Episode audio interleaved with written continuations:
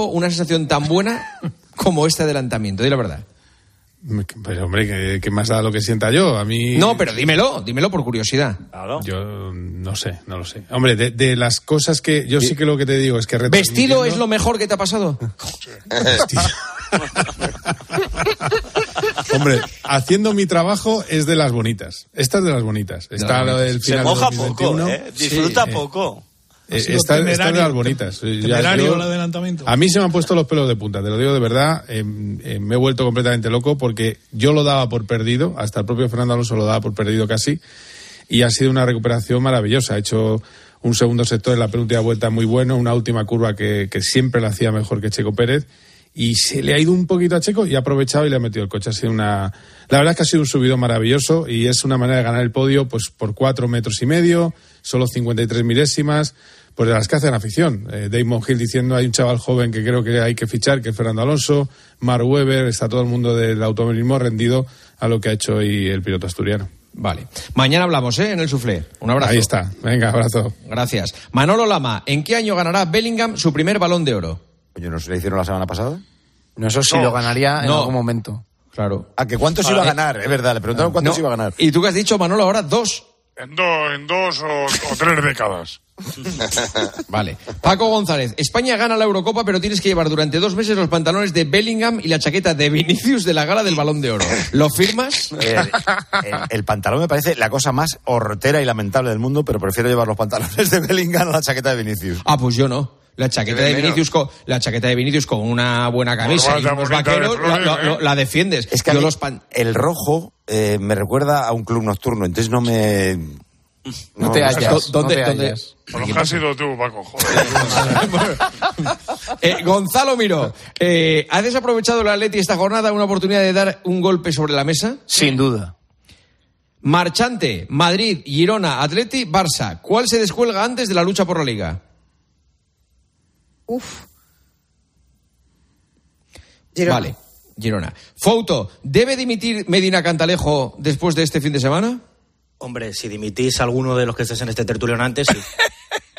Sí. Haríamos un bien al fútbol y a la radio. Sí. ¿Quién crees que sería el primero que debería dimitir de este tertulión? Manolo. Lama. Manolo Pues, Lama. pues mira, cuenta con ello. Yo sí, si a cambio de mi división va a la calle Medina Cantalejo los árbitros, cuenta con ello. Bueno, yo sí soy Medina descanso, Cantalejo. ¿eh? Si estoy, soy Medina Cantalejo y estoy oyendo, te lo juro que mañana A- me piro. a primera hora. Pero a primera hora. A ver lo que hace la mano. Manolo se sacrifica por el grupo. He dicho Medina Cantalejo y todos los árbitros, ¿eh? A todos, vale. Ah, vale. Ciro López, Lo- ¿qué los de prefieres? primera red, segunda red y tercera no son muy buenos. ¿Qué prefieres, Ciro? ¿Que el Madrid gane la Champions o ver a Paco con los pantalones... Joder, otra, ¿esto qué?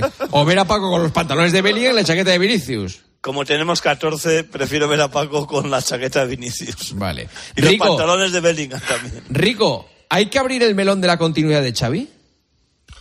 No. Vale. ¿Cambiabas a Xavi por Michel, Rico? No. Uy. Cuidado. Oh. Ahí. Uy, Esos dos segunditos. Ha habido Sí. silencio. La- no sé si No, tiene no. retardo en la comunicación o... Hay caso, hay caso, Eh, sabe. eh, ¿eh? Hay caso, he sabe. tenido que descifrar a qué misión te referías. Ah, vale, vale. Vale. Roberto Palomar, ¿crees que este bar perjudica la imagen del fútbol español? Sí, me parece un desastre. Santi Cañizares, con lo que llevamos de temporada, ¿qué portero debería ser titular ahora mismo con la selección? Pues Unai Simón, que cuando juega de momento, pues España va bien. Vale. Eh, Oye, para que eh, tengamos mal de muchos consuelo de tontos, ayer se pegó una rajada contra el bar de Inglaterra, Arteta. Ah, Sí. Arteta. Sí, Arteta. Es histórica, ¿eh? Sí, sí. Vaya Sí, por sí. Dios. Sí, sí. Oye, compañeros, un abrazo, ¿eh? Es un placer escucharos, de verdad. Si no trabajara aquí, os escucharía. Sobre todo es lo mejor, lo mejor, la que puedo gasolinera decir- buena. lo mejor que puedo decir de vosotros es que si me echan, seguiré escuchándoos, de verdad. Ah, bueno, no, lo menos mal que lo has arreglado, porque podría ser que ahora que trabajas aquí no nos escuches. No, es que ahora no me queda más remedio que escucharos, es que ahora os escucho Bueno. por obligación. Pero de verdad, si mañana me dijera, Sí, por oye, mira, módico Juanma, precio. que hasta aquí hemos llegado, pues yo de verdad que la semana que viene os pondría. Por si acaso Pues no igual- el teléfono mañana. Bueno, vale, perfecto. Un abrazo, compañeros, adiós. Adiós. Hasta luego. Buenas noches. ¿Quieres que el partido te vaya como anillo al dedo? Descubre el My Match en exclusiva en Winamax. Crea tu apuesta escogiendo selecciones de un mismo partido y obtén tu cuota personalizada. Imagina tu escenario ideal gracias a My Match y pon una cuota a tu intuición.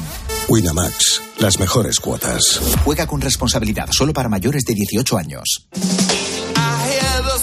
Señoras, señores, hasta aquí el tertulión, hasta aquí tiempo de juego, que ha arrancado a las 12 del mediodía, o sea, 13 horas y 35 minutos.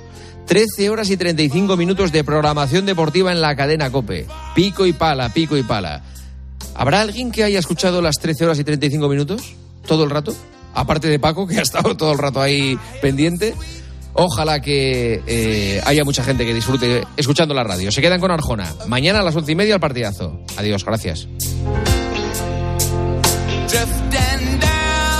Juanma Castaño. Tiempo de juego. Cope. Estar informado.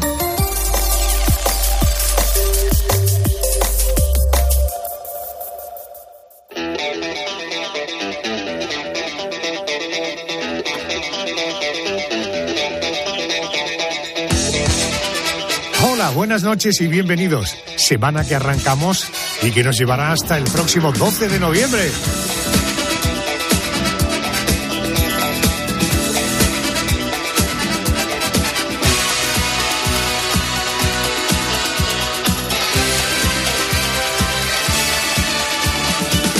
En la realización Javier Campos.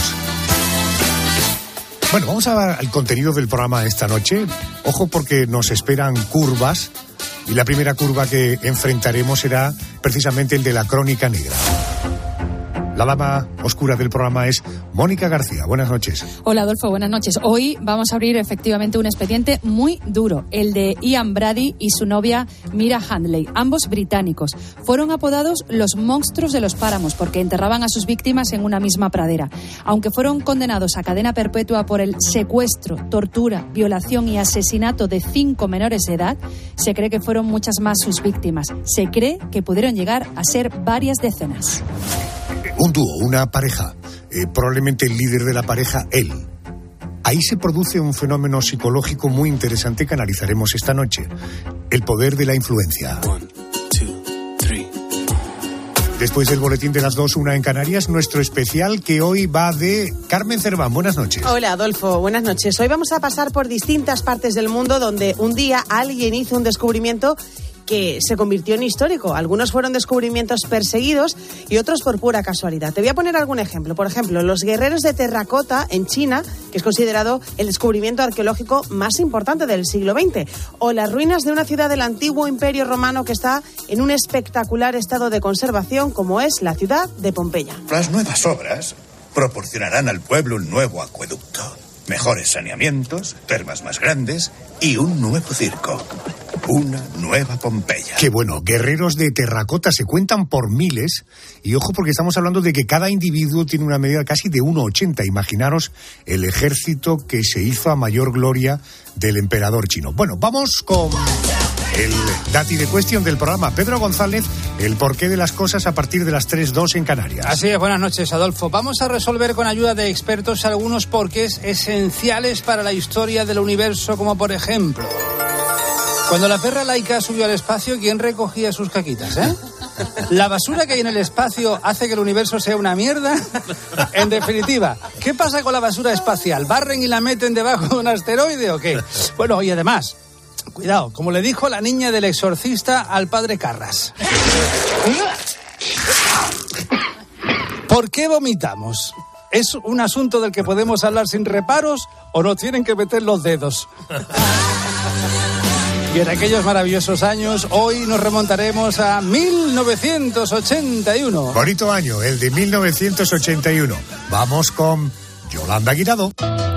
Yolanda, buenas noches. ¿Quién nos visita esta noche? Pues nos visita Juan Eslava Galán. Vamos a viajar con él en el tiempo hasta la Revolución Francesa. Y lo vamos a hacer porque acaba de publicar el libro La Revolución Francesa contada para escépticos que publica Planeta. Eso será en la última hora, pero desde ya, desde este momento, nuestros oyentes pueden contactar con nosotros. Pueden hacerlo en las redes sociales. Pueden buscarnos como La Noche de Adolfo Arjona. También pueden mandarnos un WhatsApp, una nota de voz al 650-564-504. El Memorias del programa es Andrés García. Querido Andrés, vamos a repasar lo que fue noticia hace un año. Exactamente, con el objetivo de poner a prueba la percepción del paso del tiempo en nuestros oyentes. Por ejemplo, una semana como esta se estrenaba la película Asbestas. ¿Tú quieres que me vaya? ¿Qué vamos a hacer? Amigo mío, esa es la pregunta del millón. ¿Qué vamos a hacer? Tú harás lo que tengas que hacer, yo haré lo que tenga que hacer. ¿Qué vas a hacer? ¿Qué vas a hacer? Ojalá te hubieras despertado en otra aldea. Bueno, uno de los grandes éxitos del cine español, nueve premios Goya, entre ellos a la mejor película, mejor dirección y mejor guion. Tenemos más asuntos que vamos a recordar y que pasaban en una semana como esta, pero de 2022. Eh, eh, ha- haciendo memoria y leyendo el guion, básicamente, eh, veo que Sean Penn, en esta semana, pero de hace un año, entregaba el Oscar, un Oscar que De tenía los dos Sean que tiene. a Zelensky. Se lo entregaba y además eh, le decía, cuando ganes, me lo devuelves, te vas a Malibú y me lo devuelves. Todavía, lógicamente, ese Oscar no ha viajado a Estados Unidos. ¿Cómo es la información y la comunicación en el siglo XXI? Da la impresión de que en Ucrania ya no hay guerra, que todo está ocurriendo en la franja de Gaza, ¿verdad? Allí entre Israel y Palestina. En fin, dicho todo esto, empezamos.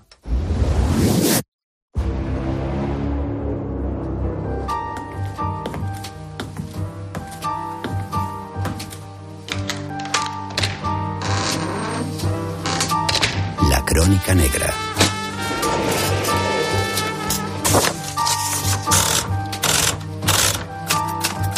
Expediente 44701.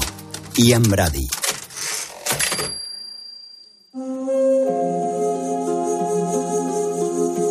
La joven Paulina Ridi nunca hubiera imaginado que su asistencia a la fiesta de ferroviarios sería su perdición. En la noche del 12 de julio de 1963, la chiquilla de 16 años se vistió con su traje más bonito y se adentró en el recinto donde todos bailaban y bebían alegremente, olvidando los problemas del día a día. A los pocos minutos, una mujer rubia se le acercó y entabló conversación con ella. Parecía estar sola era simpática. Hablaron durante un buen rato, hasta que la desconocida le propuso que le acompañara a los páramos de Saddleworth, el mismo condado británico de Gran Manchester, para ayudarle a encontrar un guante que presuntamente había perdido allí. Al llegar a la zona, apareció un hombre. Comenzó a golpear a Paulina, dándole patadas y puñetazos ante la mirada impasible y sádica de la otra mujer. Luego, el recién llegado la desnudó, la violó y terminó estrangulándola.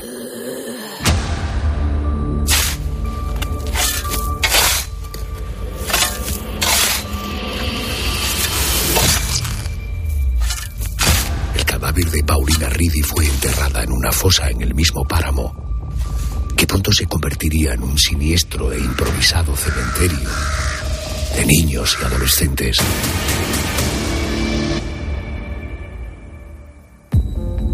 Los asesinos Ian Brady y Mira Hanley quitaron la vida a un número aún desconocido de víctimas y fueron apodados como los monstruos de los páramos. Él, un fanático del nazismo y del sadomasoquismo más extremo. Ella, una mujer manipulable y locamente enamorada de Ian, al que obedecía en todo. Condenados a cadena perpetua, sus crímenes significaron un antes y un después en la historia criminológica británica y calaron de tal manera en la opinión pública que aún se les recuerda con una acentuada repugnancia.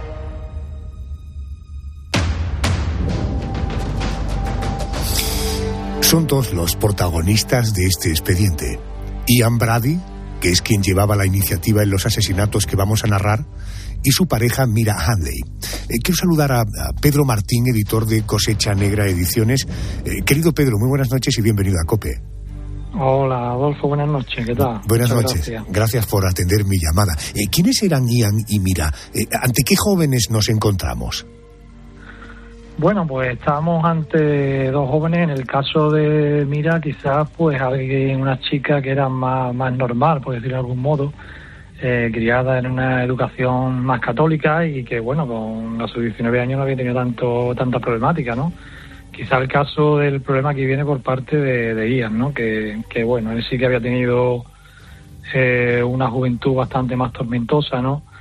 Fue un chico legítimo y demás que fue acogido en una, en el de una familia escocesa en un barrio criado en un barrio muy duro y bueno, sí que desde joven ya era muy bastante conocido por parte de la policía, ¿no? Sobre todo por, por torturar a animales, que, que curiosamente es un no curiosamente, ¿no? Porque está claro, está ya demostrado, se han hecho estudios en el que en el que parece que es un patrón previo de, de los asesinos en serie, ¿no? Y, estas personas violentas que torturan animales, ¿no? Tenemos varios casos ya conocidos de Patrick Seri, de Ted Bundy y de otras personas que, que actuaron de ese modo, ¿no? Antes de empezar a matar o a asesinar. Este tipo ya estuvo en la cárcel cuando sale, eh, va a colocarse en una empresa, a trabajar en una empresa química. Allí conoce eh, a Mira, ella era mecanógrafa, hablo del año 61. Eh, ya en las primeras semanas de, de relación, Ian hizo leer a Mira varias obras sobre nazismo y también textos del Marqués de Sade. En poco tiempo, Mira se tiñó el pelo de rubio, se vistió como las mujeres alemanas durante la Segunda Guerra Mundial e incluso se sacó, a petición de Ian, una licencia de armas, algo que él no podía hacer, por cierto, por haber pasado por la cárcel. ¿no? De- dejó de lado sus creencias religiosas, se posicionó en contra de los judíos y de los negros, incluso detestó, como Ian, el, gremio al que pertenecía, el de las mujeres. En el ámbito sexual se aficionó al sadomasoquismo. ¿Hasta qué nos puede llamar la atención cómo Ian ejercía una enorme influencia en esta chica, en su pareja? Eh, eh, pero Pedro, hasta el punto de ayudarlo a matar y a, y a violar, porque cuesta trabajo creer esto, ¿no? Sí, sí, la verdad que es algo que, que resulta un poco bastante mm, difícil de creer, ¿no? Porque, pero sí, en este caso, pues esta chica se ve que era bastante flexible mentalmente, no, no tenía esa fuerza y en el caso de, Ian, pues también tendría eh, una fortaleza mental que, que hizo, la supo llevar por el camino, por el mal camino, eh, hasta llevarla a cometer atrocidades, ¿no? Grabando los, los crímenes que cometía, no crímenes, porque solamente fueran crímenes, estamos hablando de violaciones a niños de 12 años, estamos hablando de palizas, de, en fin, de, de, cosas horribles, ¿no? Y, y ella cedió en todo momento, es verdad lo que tú dices, que le fue llevando por el camino, el Main Camp, famoso libro de Hitler que escribió en la cárcel, parece que fue un poco eh, el que sirvió ahí para, para llevarla a su terreno y cambió todo para adaptarse a, su forma, ¿no? Y aparte de eso, que era un tipo, un sádico en todos los aspectos y, cuando ya conoció a Mira, cuando ya empezaron a tomarse fotos obscenas y empezaron a obsesionarse con el sexo, ¿no? O con un tipo de sexo que ellos entendían que era, no sé, en este caso, pues es que es eso, es que es algo incomprensible, pero ellos lo veían, eh, les gustaba lo que hacían, vamos, está claro. Eh, su primera víctima, como hemos relatado al arranque del expediente, fue una joven de 16 años, Paulina Ridi. También hemos dicho que no se puede saber a ciencia cierta el, el número de víctimas. ¿Cuál es el número que pudo barajar la policía y, en todo caso, qué hacían con los cuerpos? Pues se barajan en torno a las cinco víctimas. Eh, Es lo que un poco está hasta ahora eh, ellos tienen contrastado, ¿no?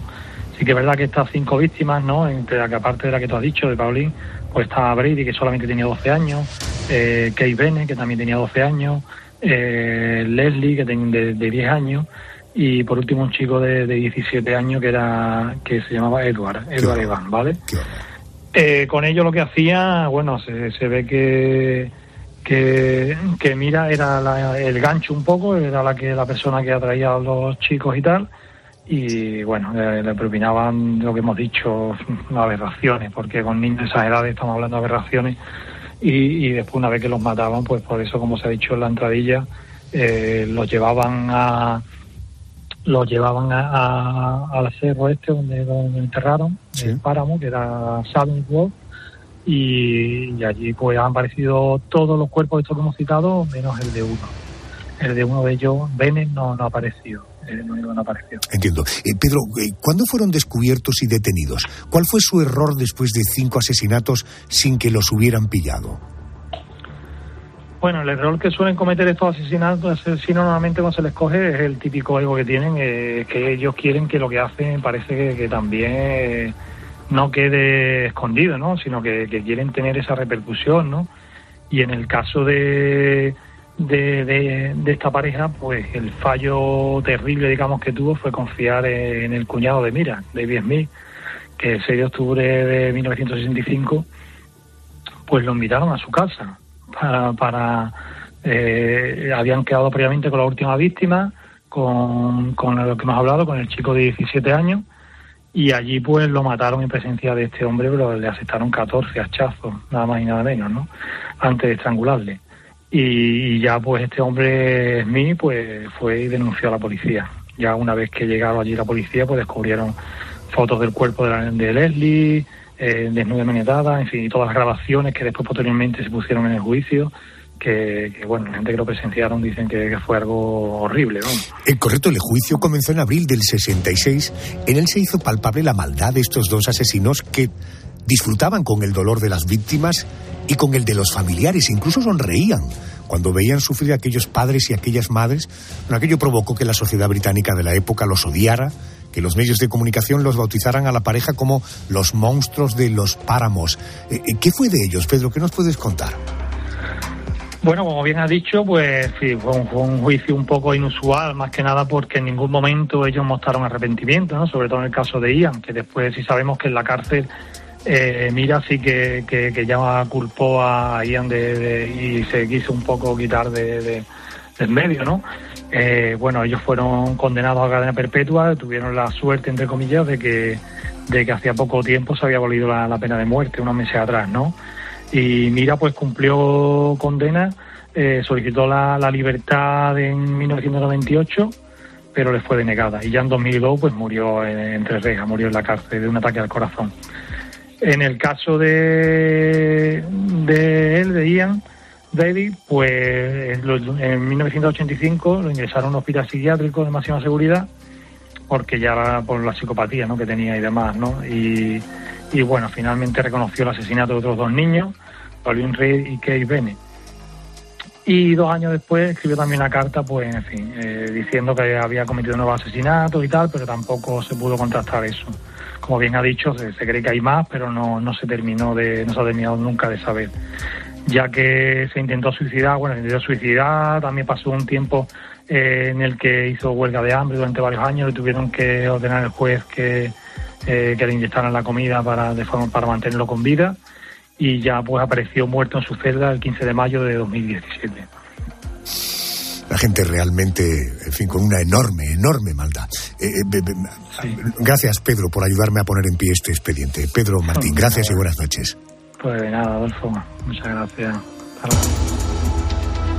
Este expediente demuestra que hay personas con la capacidad de manipular a los demás, de dominarlos hasta lograr cambiar la mentalidad y los actos del prójimo, personas capaces de conseguir una obediencia total de aquellos que se sienten fascinados por su presencia, pero ¿hasta qué extremo? ¿Es posible que una mujer como Mira, aparentemente cariñosa y responsable, pueda ser manipulada hasta convertirse en una despiadada asesina de niños? Pues a intentar meternos en la mente humana, recurro a Abel González, es director del Departamento de Criminología de UDIMA, es la Universidad a Distancia de Madrid. Eh, Abel, buenas noches y bienvenido a COPE. Hola, ¿qué tal? Buenas noches. Encantado de estar contigo. Gracias, Abel. Eh, A todos nos influyen las personas que nos rodean. Les pedimos opinión sobre decisiones que tomamos, eh, de las que vamos a tomar. ¿Es fácil manipular las decisiones y las actuaciones de un ser humano? Pues efectivamente, lo único que debemos tener en cuenta múltiples cuestiones aquí, porque no es tan sencillo el, el poder influir y, y existen muchas variables alrededor, incluso en torno a las situaciones. O sea, hay situaciones en las que nosotros somos más vulnerables y por tanto pues también somos más, más influenciables. De todo esto se sabe bastante en, en el ámbito de los fraudes, por ejemplo, para que nos engañen y acabemos dando nuestros datos.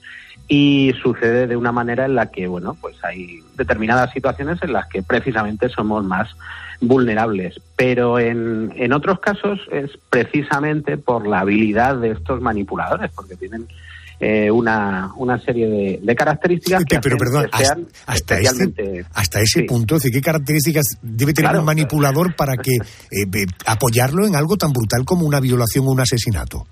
Claro, porque una cosa es que estemos hablando eh, precisamente, pues por ejemplo, que nos, eh, nos traten de convencer para que demos nuestros datos y al final pues nos quiten el dinero, pero otra diferente es este caso que estamos hablando en el que convencemos a una persona para que asesine a unos niños y además nos siga.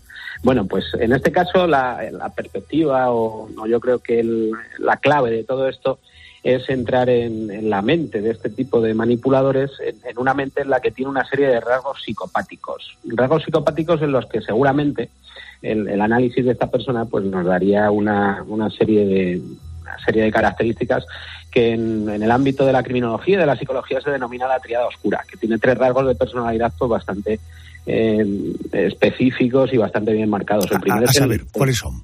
el primero es el narcisismo, el que se creen pues los, los mejores y tienen que hacer las mejores cosas. De ahí incluso que, que tenemos, eh, bueno, pues alguna confesión de Brady en la que hablaba de que él quería hacer el crimen perfecto, ¿no? Pero no lo podía hacer él, sino que se tenía que apoyar en, en otra persona. Primera, nar- narcisismo. ¿La segunda?